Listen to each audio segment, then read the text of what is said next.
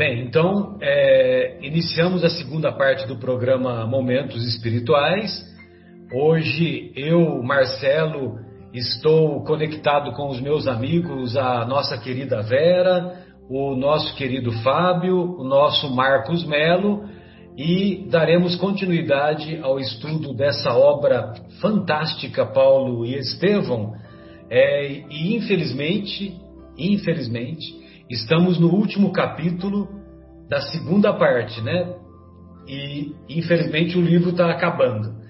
Mas nós estamos no, nesse último capítulo, cujo título é Ao Encontro do Mestre.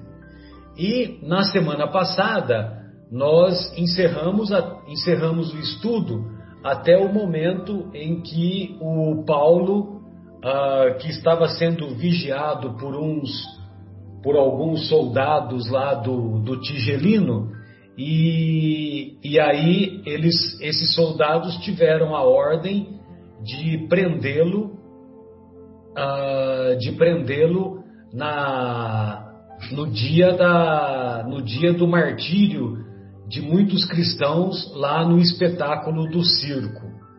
E, é, e aí o Paulo então foi levado para o cárcere lá na prisão mamertina e, e ele ficou lá né, numa, na, na escuridão do cárcere que o Emmanuel até dizia que ele que mais, mais, mais parecia uma cova úmida e nesse momento ele fez um balanço retrospectivo né, das suas atividades e, e ele se entregou a Jesus confiando 100% na sua misericórdia.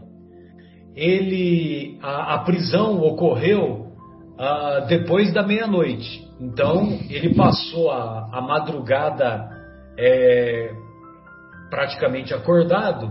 Então ele diz assim: o Emmanuel diz assim: não pôde dormir a considerar as horas transcorridas desde o momento da prisão e concluiu que o dia do sacrifício estaria iminente. A gente percebe quando o nosso momento está chegando. É, a não ser aqueles casos, é, a não ser aqueles casos que as pessoas, vamos dizer assim, estão completamente desconectadas de, de um mínimo, uma, uma mínima ligação espiritual, uma mínima ligação com, com as coisas de Deus, é, as pessoas que têm uma mínima ligação conseguem antever é, que, que, a, que o cumprimento da sua missão está próxima de se completar. E para um espírito como Paulo, ele tinha muito mais capacidade de identificar, né, que o momento dele estava chegando, né?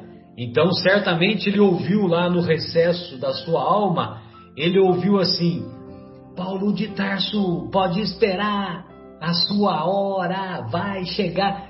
E só que a hora dele vai chegar e vai chegar de uma maneira muito brilhante, como nós veremos adiante.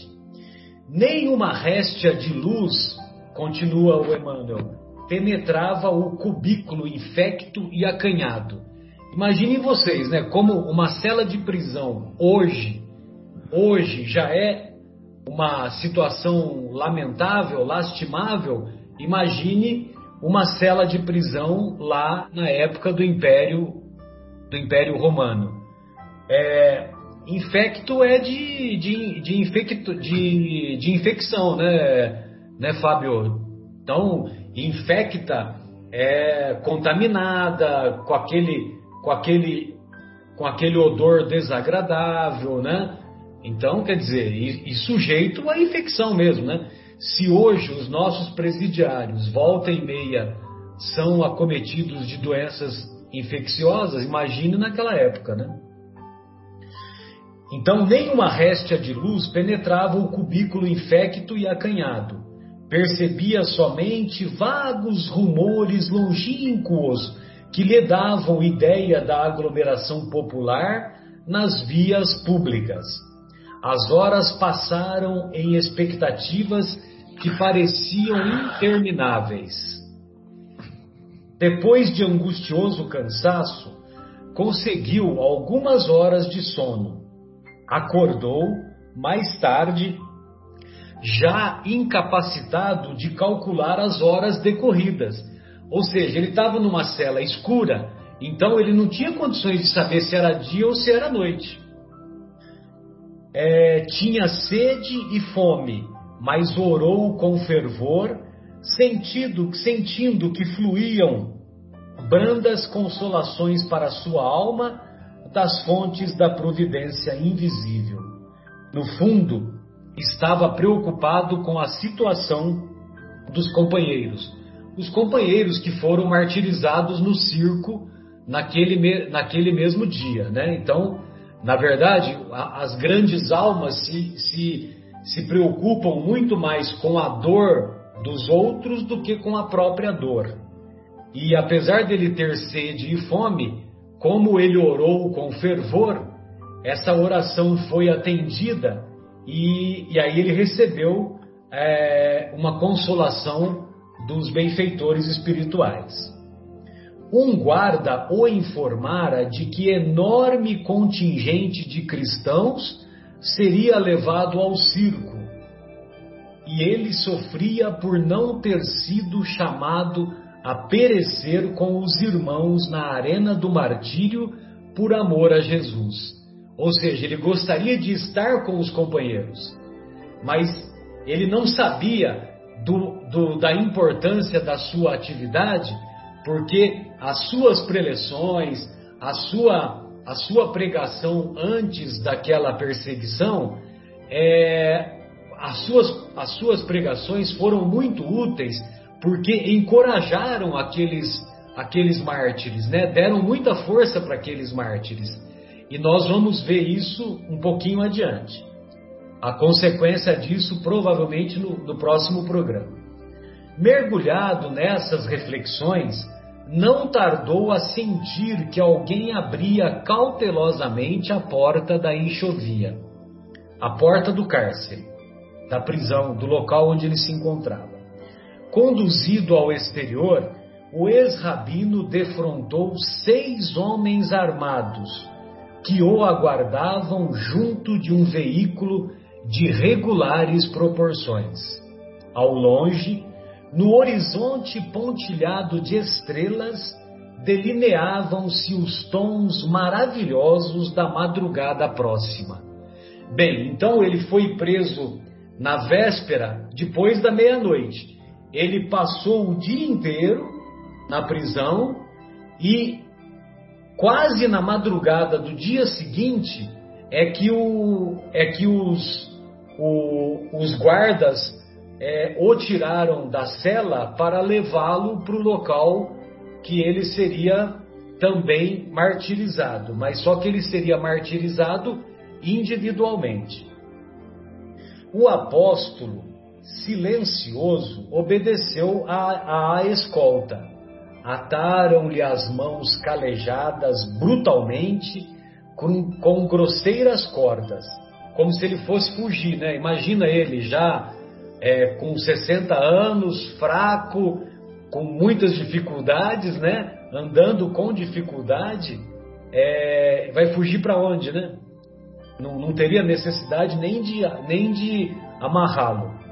Um vigilante noturno, visivelmente embriagado, aproximou-se e escarrou-lhe na face.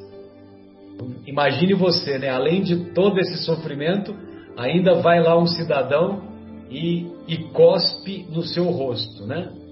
E, e quando você cospe em alguém, você produz uma fratura exposta na alma desse alguém, né? É como se é como se fraturasse, é como se fosse uma fratura exposta.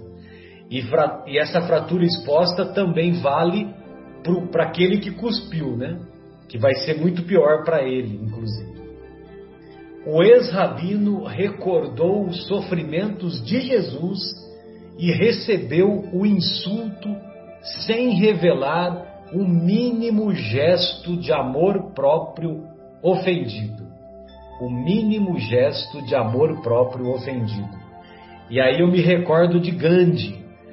quando o repórter pergunta para ele, né, Gandhi, você você perdoou as pessoas que o ofenderam em sua trajetória? Aí o Gandhi respondeu: Não, eu não perdoei ninguém, não.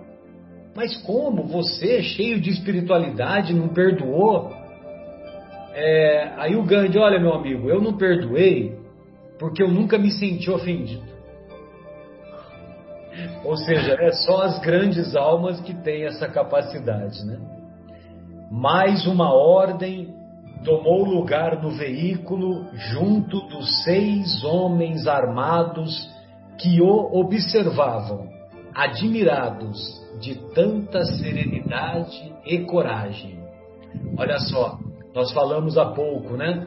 Quando nós pedimos é, em nossas preces, nós sempre seremos atendidos, 100% das vezes, quando pedirmos paciência, coragem e resignação. E o Paulo transbordava coragem e serenidade. Os cavalos trotaram lépidos, como se quisessem atenuar a friagem úmida da manhã. Chegados aos cemitérios que se enfileiravam ao longo da Via Ápia, as sombras noturnas se desfaziam quase completamente auspiciando um dia de sol radioso. Então, aquele seria um dia, um dia muito bonito, né? O militar que, chefe, que chefiava a escolta mandou parar o carro e, fazendo descer o prisioneiro, disse-lhe hesitante: O prefeito dos pretorianos, por sentença de César, ordenou que fosseis sacrificado no dia imediato ao dia da morte dos cristãos, votados às comemorações do circo, realizadas ontem. Deveis saber, portanto, que estáis vivendo os últimos minutos. Calmo, olhos brilhantes e mãos amarradas, Paulo de Tarso, mudo até então, exclamou, surpreendendo os verdugos com a sua majestosa serenidade.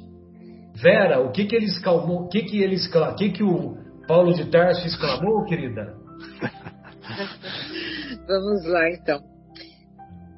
Ciente da tarefa criminosa que vos incube desempenhar, os discípulos de Jesus não temem os algozes, que só lhes podem aniquilar o corpo não julgueis que vossa espada possa eliminar minha vida, de vez que vivendo é, esses fugazes minutos em corpo carnal, isso significa que vou penetrar, sem mais demora, nos tabernáculos da vida eterna, com o meu Senhor Jesus Cristo, o mesmo que vos tomará contas tanto quanto a Nero e Tigelino. Né? Paulo aqui demonstra né, a fé dele, ele realmente tinha essa certeza. Por tudo que ele passou, que ele vivenciou, ele já tinha essa certeza da continuidade da vida. Então, uh, esses minutos para ele uh, não foram assim tão derradeiros como seria para qualquer outro ser. Ele já tinha plenamente a certeza disso. E ele fala aqui, né, no fim das palavras dele aqui, que ele fala que ele vai estar com Jesus, né? E que Jesus ia tomar conta tanto do, do verdugo, né, quanto a de e Tigelino.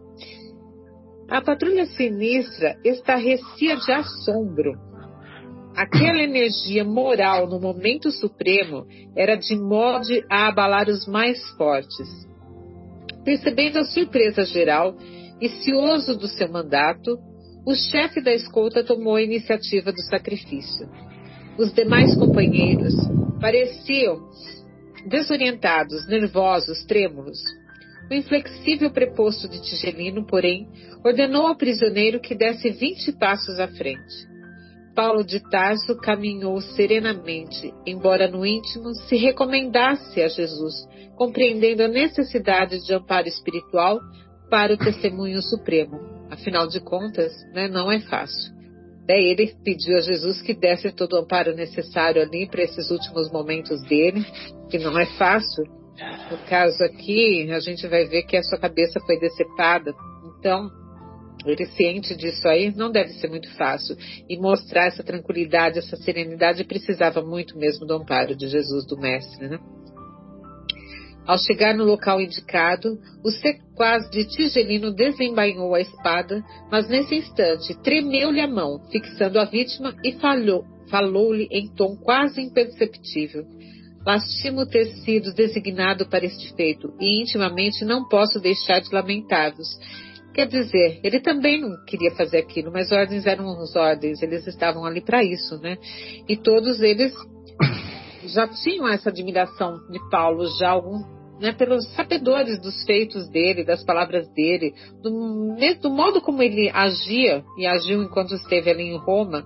Então, realmente, eles tinham um certo respeito para com Paulo, mas eles tinham que cumprir o que foi determinado a eles. Paulo de Tarso, erguendo a fronte quanto lhe era possível, respondeu sem hesitar: Não sou digno de lástima. Tende antes compaixão de vós mesmos. Porquanto morro cumprindo deveres sagrados, em função de vida eterna. Enquanto que vós ainda não podeis fugir às obrigações grosseiras da vida transitória.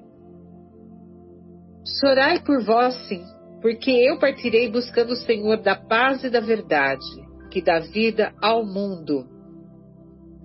Ao passo que vós, terminada a vossa tarefa de sangue, tereis de voltar à hedionda convivência dos mandantes de crimes tenebrosos da vossa época. Então, olha a comparação que ele fala, né? Eu vou com, né? Vou me libertar, eu vou com o meu senhor, enquanto ele vai com o senhor dele, né? O verdugo vai com o senhor dele, que é um senhor que faz com que eles cometam crimes, tudo.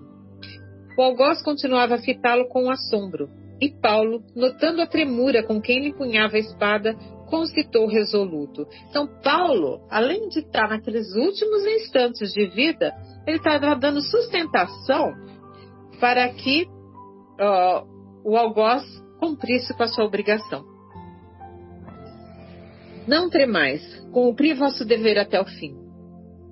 Ah, é? Um golpe violento fendeu-lhe a garganta, seccionando quase inteiramente a velha cabeça, que se nevara aos sofrimentos do mundo. Então, Paulo aí sofre o sacrifício, né? Assim como no Mestre Jesus, ele também sofreu o sacrifício agora aqui, de maneira assim firme, convicto da sua fé, nunca esmoreceu quanto a isso. A partir do momento que ele realmente se converteu lá na estrada de Damasco, ele cumpriu até o fim, até esse último instante, com as suas obrigações.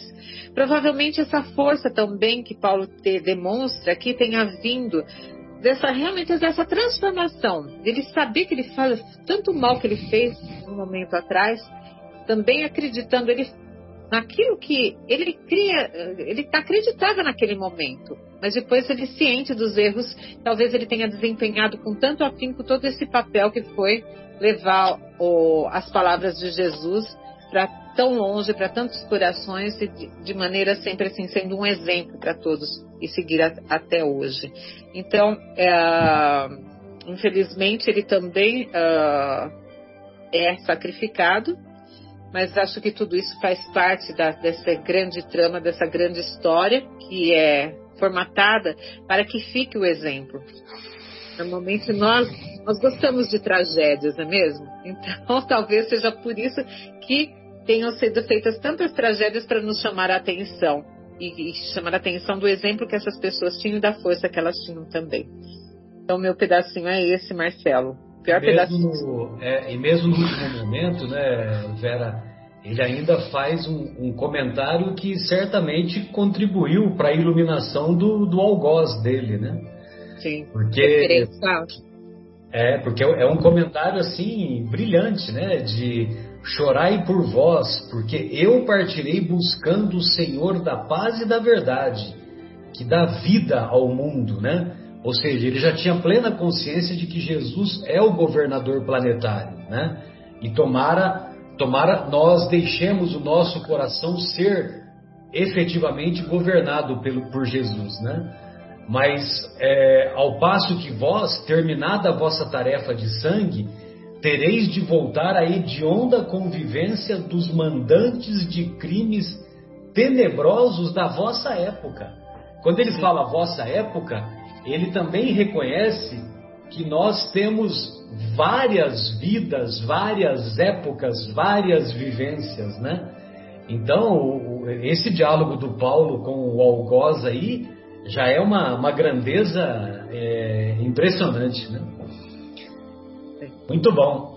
É, e quando ele fala também naquela parte de é, em que Nero, Nero, Tigeli, Nero Tigelino e o soldado vão, vão, vão também vai ter que prestar, é, terão que prestar contas a Jesus, significando que reconhecendo que Jesus é o que manda nessa bagaça aqui, né? Que é o governador planetário, né?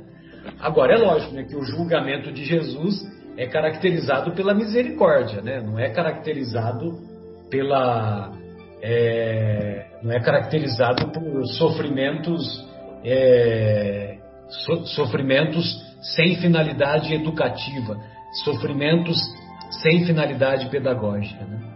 Sim, haverá compensação, né? Então terão outras oportunidades onde eles poderão compensar esses erros, não é verdade? Exatamente. Perfeito. Muito bom. E aí, Marcos? Como é que se dá o, os desenrolar do, do acontecimento que ficou reservado para você? O valoroso discípulo do Evangelho. Pois é, e bem no momento né, da execução, a gente vê a coragem com que Paulo é, está, né, na, a, a, coragem com que ele está no momento derradeiro. Né? Passou a noite é, orando a Jesus e no momento da, da ida até o local da execução, né, pede também ajuda do mestre que com certeza né, designou os, os, os benfeitores espirituais para que o acompanhasse nesse desencarne. E é, o interessante deste pedaço que, que eu lerei para vocês, porque eu vou ler realmente tal a riqueza né, das palavras de Emmanuel. É... Mas nós também fizemos assim, Marcos. Pode. E, é, não, eu estava Você vai lendo e vai fazendo um comentário, porque esses trechos são, são imperdíveis, né? São ricos e demais. Fica a né? sugestão para o Fábio também, viu, Fábio? É. Não, e até assim, esse trecho, basicamente, é, Emmanuel relata os momentos do desencarne, primeiros, os primeiros momentos após o desencarne. Então, normalmente gera aquelas dúvidas, né? É, de quem não é um, um, um, seguidor do espiritismo, quem não é um espírita, o que acontece né, com o corpo ou com o espírito após o desencarne. Então é, é rico demais esse trechinho, porque é justamente a sensação que um espírito tem quando ele está se separando da carne. Né? Então vamos lá. É, então, após esse golpe violento, né, a cabeça do, desse, do corpo de Paulo é quase inteiramente separada do corpo, então cai sem articular uma palavra, aquele corpo já maltratado, alquebrado, cansado, né? É, embolou-se no solo como um despojo horrendo, horrendo e inútil, que ali era uma matéria que caía era apenas uma matéria. Paulo já não estava mais ali. Né? É, o sangue jorrava aos golfões nas últimas contrações de agonia rápida. Isso também a ciência, Marcelo, como médico, né, até explica que o corpo, não que separou a cabeça, ele morre instantaneamente, ainda leva um tempo para isso ocorrer de fato, né, Marcelo? Acho que você pode até dizer quando uma pessoa é decapitada, talvez leve alguns segundos Ainda ah, fica um pouco mais, viu? Mesmo é? sendo decapitado, ele pode ficar uns cinco minutos ainda inconsciente, em plena, em plena consciência. Né? É, às vezes, muitos até relatos de corpos que ainda fica piscando assim, né? É, é, então, é, ainda a morte tem é um fenômeno, a, a, morte é um fenômeno dinâmico, entendeu? Tanto do ponto de vista histológico quanto do ponto de vista do acontecimento. Então, a, as células vão se desfazendo, né? E agora, em é relação ao espírito, o espírito ele vai se desprender mais rapidamente ou menos rapidamente de acordo com a evolução espiritual dele, né? Sem o dúvida. Paulo de Tarso, covardia, né? Nós vamos ver a descrição aqui, né? Com certeza, com certeza. E neste momento, né, após a, a, o, o, o veredito e a execução, aqui ele narra que a expedição regressava penosamente, olha, regressava penosamente muda dentro da luz matinal e triunfante. Eles simplesmente viraram as costas, deixaram aquele corpo no chão e regressaram penosamente, bem devagar, né, é, enfim, da forma como alguém que faz uma coisa talvez que não, que não queria, mas estava obedecendo ordens. Aí o valoroso discípulo do Evangelho sentia, olha aí começa as sensações de um espírito que é, estava separado do corpo, né? Sentia angústia daquelas derradeiras repercussões físicas, como eu até falava, aquele, aquele momento ainda tem angústia da separação, né? Mas aos poucos experimentava uma sensação branda de alívio reparador. Desculpa, vamos lá. É, mãos carinhosas e solícitas pareciam tocá-lo de leve, como se arrancassem, tão só nesse contato divino, as terríveis impressões que os amargurosos padece... Eh, de seus amargurosos padecimentos. Então ali já começava a assistência. Né? Os benfeitores espirituais estavam ali presente para auxiliar esta separação. É, tomando de surpresa, tomado de surpresa, verificou que o transportavam a um local distante. É, e pensou que amigos generosos desejavam assisti-lo em lugar mais conveniente, para que lhe não faltasse a doce consolação da morte tranquila. Ele ainda, ele estava naquele momento. Será que eu desencarnei? Né? Será que os amigos estão me recolhendo para que eu morra tranquilo aqui num canto qualquer? Né? Ele, ele ainda não sabia o que tinha acontecido. Né? Para ele, ele pensava que os próprios amigos encarnados estavam, deixa, eles estão recolhendo o meu corpo para que eu fique tranquilo aqui no cantinho. Né? Algo que assim. É, que é a perturbação da morte, né? É, exatamente, exatamente. É, depois de alguns minutos, as dores haviam desaparecido por completo. Marcelo, como você bem aí é, é descreveu, leva alguns minutos para que né, a, a, dor física tenha desaparecido. É, a, a, desaparecido por completo guardando a impressão de permanecer à sombra de alguma árvore frondosa e amiga, experimentava a carícia das brisas matinais que passavam em lufadas frescas. Tentou levantar-se, aí já era o espírito, né? Tentou levantar-se, abrir os olhos, identificar a paisagem. Impossível. Ele já não estava naquele mundo material. Sentia-se fraco, qual convalescente de moléstia prolongada e gravíssima. Reuniu as energias mentais como lhe foi possível e orou, suplicando a Jesus uh, permitisse o esclarecimento da sua alma naquela nova situação.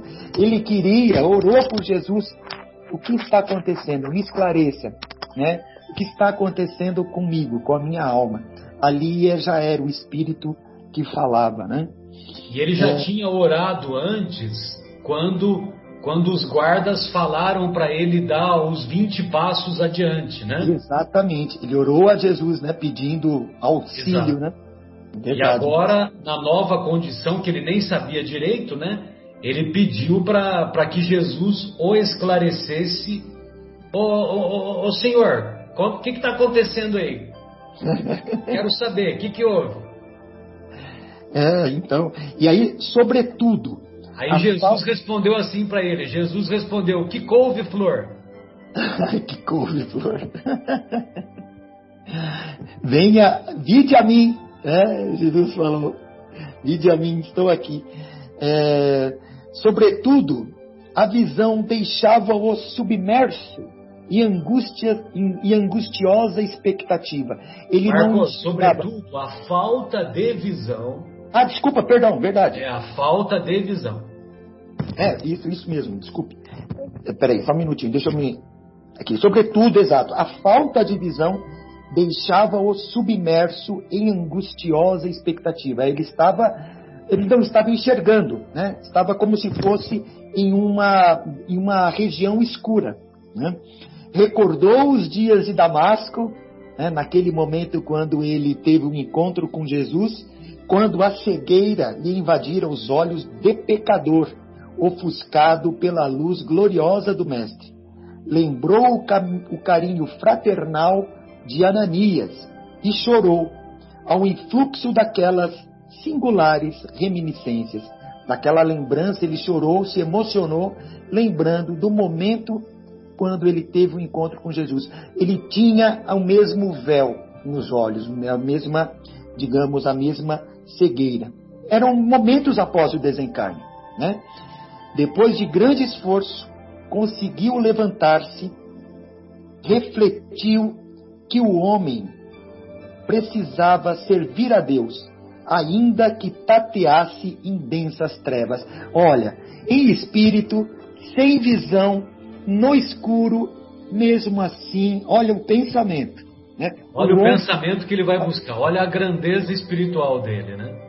Que o homem precisava servir a Deus, ainda que tateasse em densas trevas.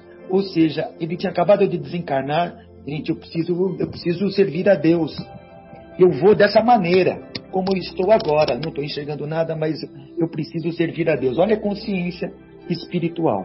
E quando nós estamos em densas trevas, aí é que nós precisamos da oração.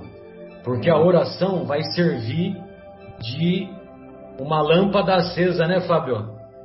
Vai Sim. servir de uma lâmpada acesa para iluminar a nossa caminhada. Né? Pois é. E olha o que acontece, Marcelo. Após isso, esse pensamento que esse, um homem precisa servir a Deus, ainda que tateasse dessas trevas, ele começa a ouvir passos de alguém que se aproximava de leve. Ocorreu-lhe subitamente o dia inesquecível que fora visitado pelo emissário de Cristo, emissário de Cristo. Aquele que Jesus falou assim: ó, segue para Damasco e lá você saberá o que vai acontecer, você receberá aí novas é, designações. Né? Jesus fala: continue para Damasco, que um emissário o receberá. Né? É, isso aconteceu na pensão de Judas. Aí ele fala: Quem sois? Perguntou como o fizera outrora naquele dia né, que ele encontrou com o emissário, né, naquele lance inolvidável. Irmão Paulo começou a dizer o recém-chegado. Agora, Fábio, quem era esse recém-chegado? Ah, não vou falar não. Fazer expectativa aqui. É, como introdução, né, para para minha parte, eu vou usar um pouquinho da sua parte, Marcos. É, refletir um pouquinho sobre essa frase aqui, né? Que você é, deu uma pausa boa nela. Depois de grande esforço, conseguiu levantar-se e refletiu que o homem precisava servir a Deus, ainda que tateasse em densas trevas. Eu me lembrei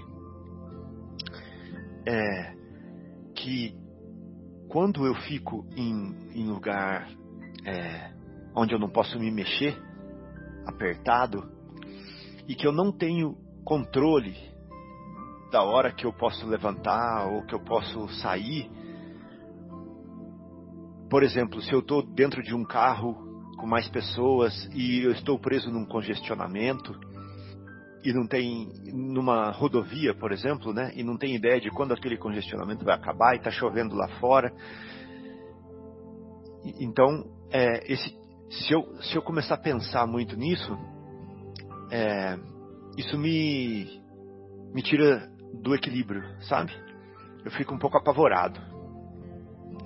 Dentro de um avião, por exemplo, se é, tiver uma pessoa do meu lado, outra pessoa do outro, e eu estiver me sentindo meio abafado ali, não puder levantar porque está tendo turbulência e não sabe quando vai poder, ou o voo tem 12 horas e eu acho que eu não vou conseguir ficar ali. Isso também me, me, me atormenta bastante. E depois, com o tempo, eu fui aprender que tem nome para isso, né? As pessoas chamam isso de pânico. Só que a minha tia, ela também tem pânico. Só que o pânico dela é mais forte do que o meu, porque ela tem pânico do nada.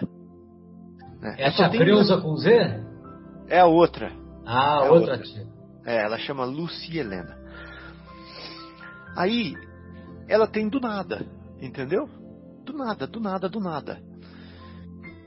Vai saber se é do nada, né? Ela pensa que é do nada. E aí, como eu tenho, como eu sei da dor dela, como eu tenho empatia pelo problema, por, por ela, né? E, e, conheço o problema que ela está passando, isso me comove muito. Isso me comove muito. E eu sempre procurei não ajudar somente a mim, mas ajudar a minha tia também, né? Com relação a isso. Como que ela pode escapar dessa? Porque ela tem que tomar remédio, ela vai para o hospital e ela fica três dias em pânico. Três dias em pânico e não consegue sair, né? Até que um dia eu tive uma ideia inspirada que me disse o seguinte na mente: Você tem pânico até o momento que tem uma outra pessoa tendo pânico do seu lado, uma outra pessoa que você gosta. Porque se você estiver tendo pânico e o seu filho começar a ter pânico ali do teu lado, o seu pânico sara na hora. Porque você vai ajudar essa pessoa. Entendeu? Então o seu problema acaba. O seu problema acaba nesse um problema que antes era insolúvel, acaba no momento em que você tira o foco de você e põe na outra pessoa para ajudar a outra pessoa que está tendo o seu problema. Isso foi tão forte para mim, mas tão forte para mim que quase serviu de cura. Eu só não sei se eu estou curado porque eu não tive mais isso depois, né? Mas Aí eu vejo aqui, esse Paulo então tá de Tarso, curado. Então tá é, curado. Pode ser.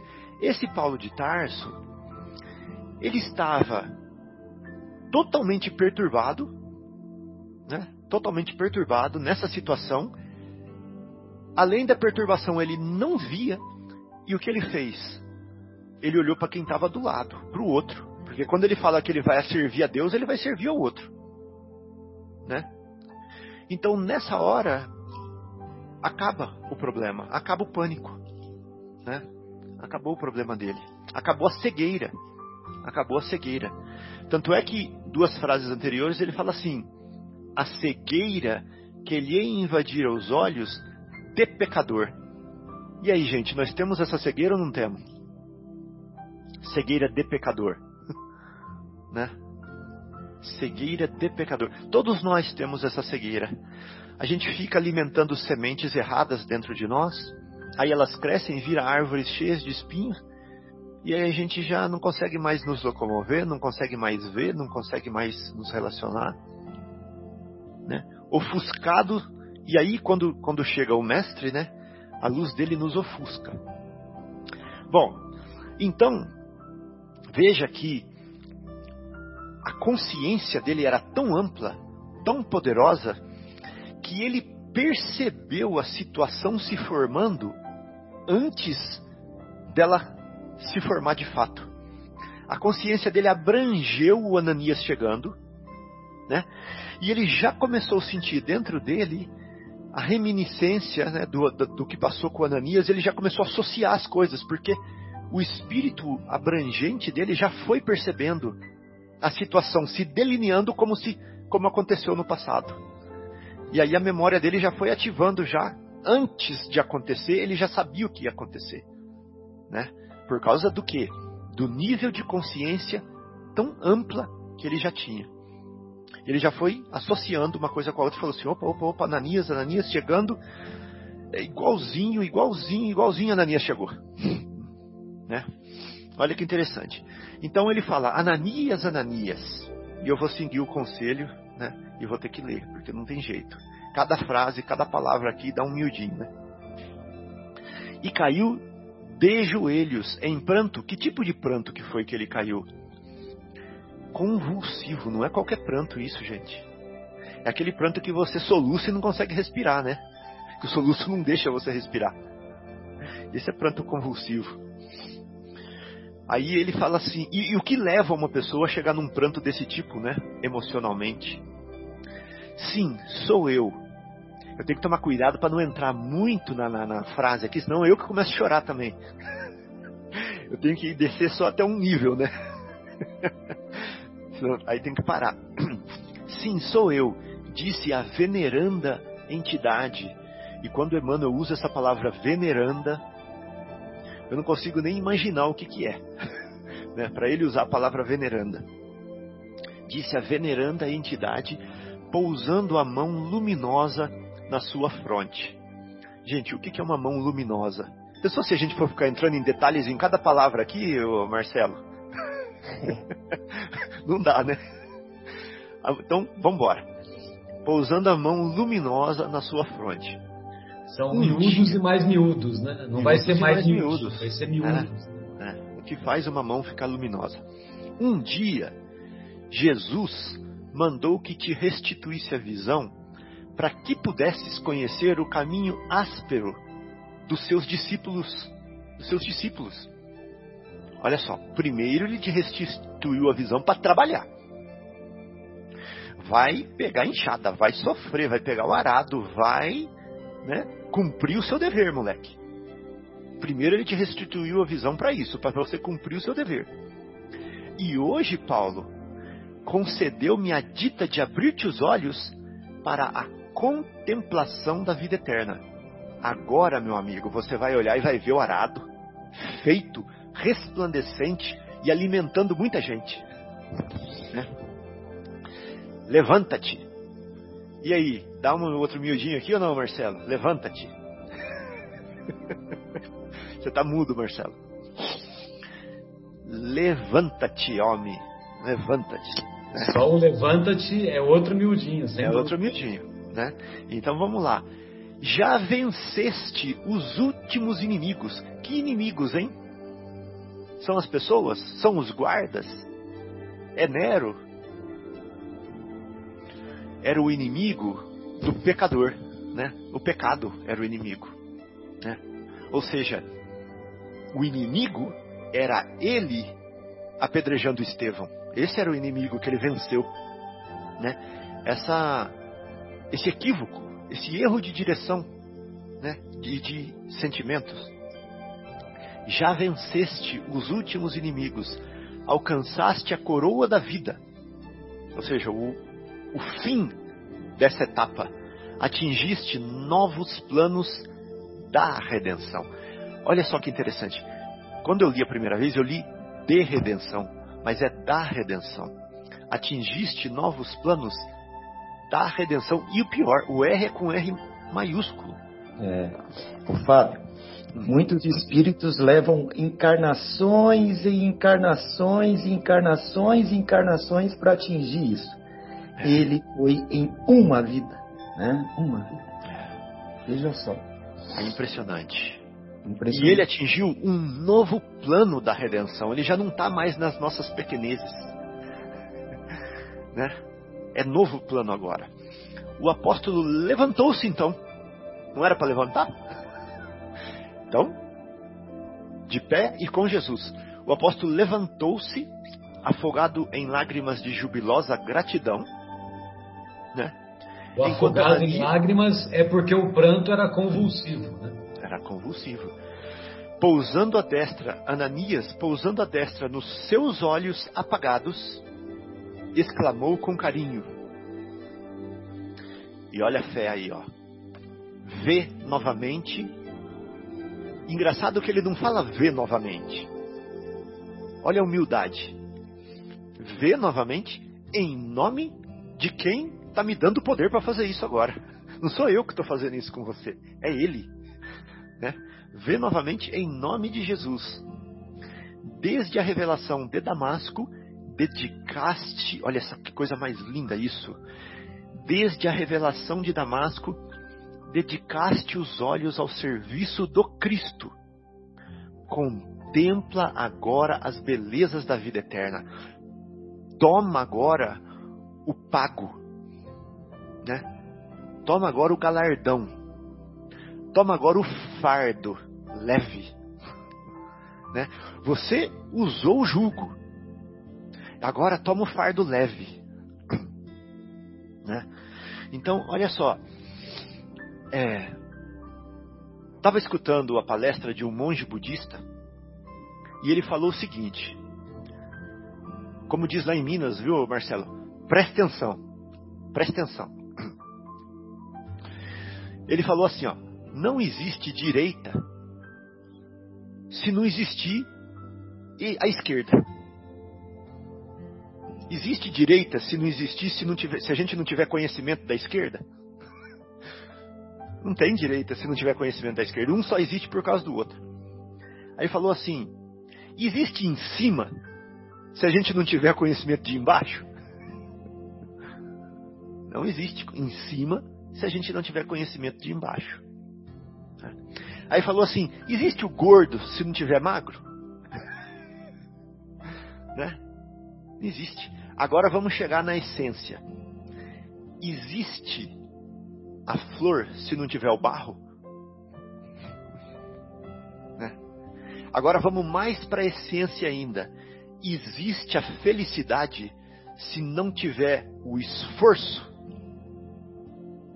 A dor? Ou o sofrimento? Que na verdade é o esforço que você faz para alcançar a felicidade? Né?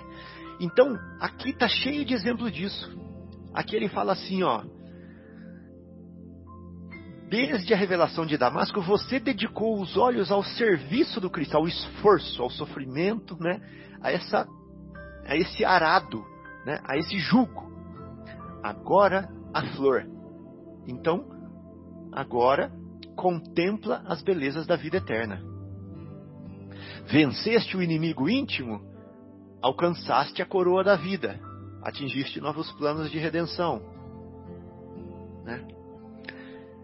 Então, caminho áspero, agora eu te abro os olhos, te restituo a visão. Então aqui está cheio disso. Né? Você vê como casa com o que o monge budista falou? Né? então, olha só. O apóstolo. Não, aí fala assim, ó. Para que possamos partir ao encontro do Mestre amado. Então, filho, é. Não acabou ainda, tá?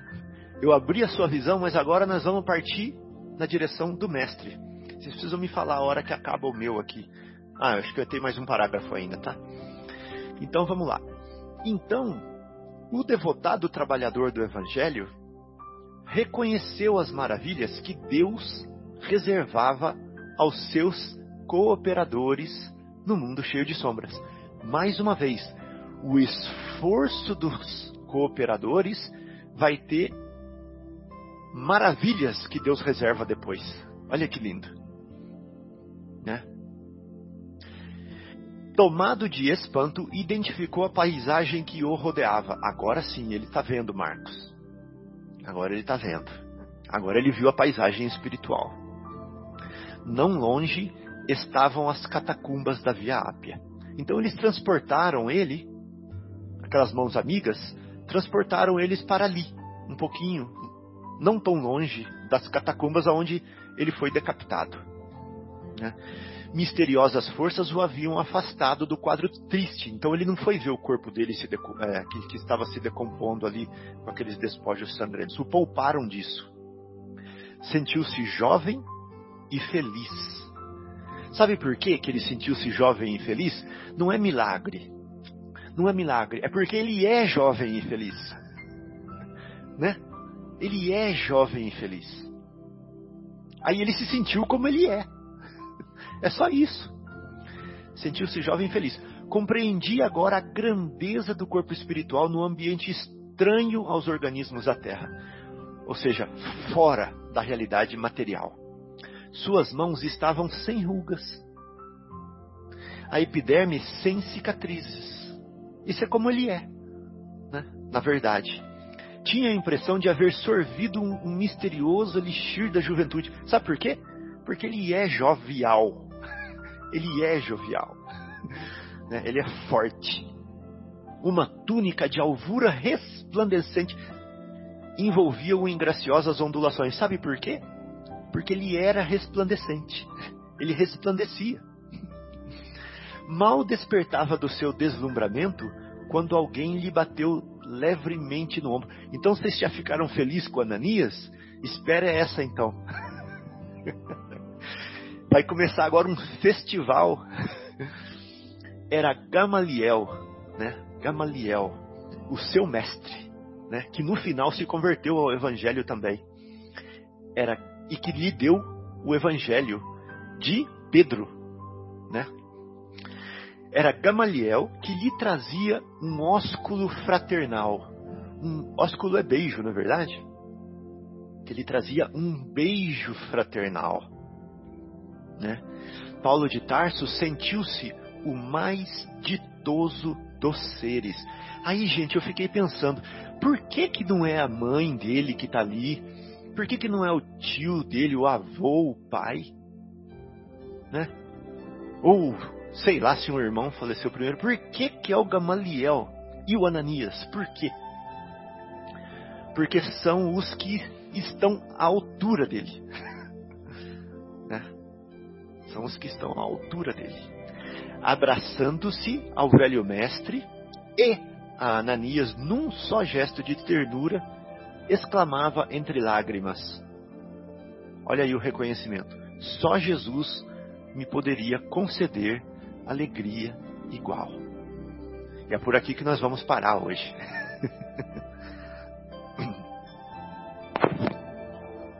Ah, sem palavras, né? Puxa vida, que emocionante, né? Lindo. Fechou com, com chaves de ouro essa parte. Maravilhosa. E até desculpa, Marcelo, só para complementar, o Ananias, a gente ouve muito nas, nas lições né, sobre o Evangelho segundo o Espiritismo, da família espiritual e da família carnal, né? Aí, a família espiritual dele foi, foi eu receber, né? Essa é a verdadeira família dele, né? É, ele é verdade, Fábio. É, os pais, a família carnal dele era estava num patamar inferior, evolutivo, espiritual inferior, né? Por isso que o Fábio fez referência. Né? Exatamente, exatamente. Isso e a outra coisa que me toca muito, né, que o Fábio também chamou a atenção, é, é o que nós fazemos dos nossos olhos ao serviço do Cristo. Né? Entendeu? Ele ficou cego, teve a visão restituída e passou a usar os olhos a serviço do Cristo 24 horas ininterruptas depois, né? E nós para dedicarmos dois minutos é um sofrimento. Mas muito bom, né? Esse e depois vai começar esse é, o, o, encontro de outras de outras personagens, né? Que virão a seguir. Vai ser vai ser o, aquela viagem até até Jerusalém, passando pelas pelas igrejas pelas comunidades que ele visitou, algumas que ele fundou, né? Então, realmente é emocionante, né? Essa a, a passagem que, que, que, vai completar o capítulo da próxima semana, né? Bem, amigos, então nós desejamos, pois não? Oi, só, só uma, um adendo também aqui, né? Quando ele fala também o que o Fábio leu e putz, belíssimamente já venceste os últimos inimigos, alcançaste a coroa da vida, né? atingiste novos planos da redenção. Eu, no meu íntimo, parece que eu entendi o seguinte, assim, é, você reencarna se você quiser agora, como missionário. Você não precisa mais. Se você está em outro patamar, atingiu uma outra, uma outra, ascendeu, né? Sim. Não sei, tive essa impressão, não sei se vocês tiveram também, né? Como Sim, se fosse ali. É bem lembrado, né? Bem, bem lembrado, Marcos. E o que corrobora isso é o R maiúsculo da redenção. Isso mesmo, exatamente. Perfeito. O Emmanuel não colocou esse R maiúsculo à toa. Não, não dá para enfeitar. Isso aí. Perfeito. É, Vera, gostaria de fazer um último comentário. Fábio, Marcos, fique à vontade. Não, para mim está tudo em ordem. Vamos deixar para os próximos capítulos. tá joia. Bem, amigos, então desejamos que, que essas reflexões é, sirvam de inspiração e de estímulo para todos nós e também para os, os, os estimados ouvintes que nos ouvem e que nos ouvirão em algum tempo. Um grande abraço a todos e até a próxima semana.